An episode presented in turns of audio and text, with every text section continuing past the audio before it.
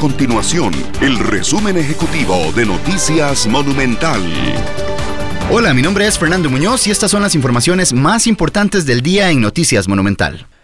En Costa Rica, los diputados podrían dar vía rápida a los proyectos de ley anunciados por el Ministerio de Salud del pasado fin de semana, que lo que buscan es aumentar las multas por irrespetar órdenes sanitarias para la mitigación del COVID-19. Las iniciativas plantean que se sancione con 450 mil colones a quienes incumplan las órdenes sanitarias y que se aumente a 107 mil colones la sanción por irrespetar la restricción vehicular nocturna.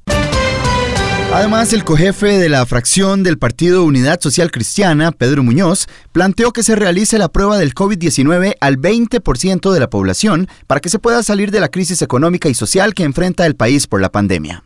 Hasta el último corte se habían realizado 3.429 pruebas del nuevo coronavirus, detectando 314 casos positivos en 51 cantones del país. Estas y otras informaciones las puede encontrar en nuestro sitio web www.monumental.co.cr. Nuestro compromiso es mantener a Costa Rica informada. Esto fue el resumen ejecutivo de Noticias Monumental.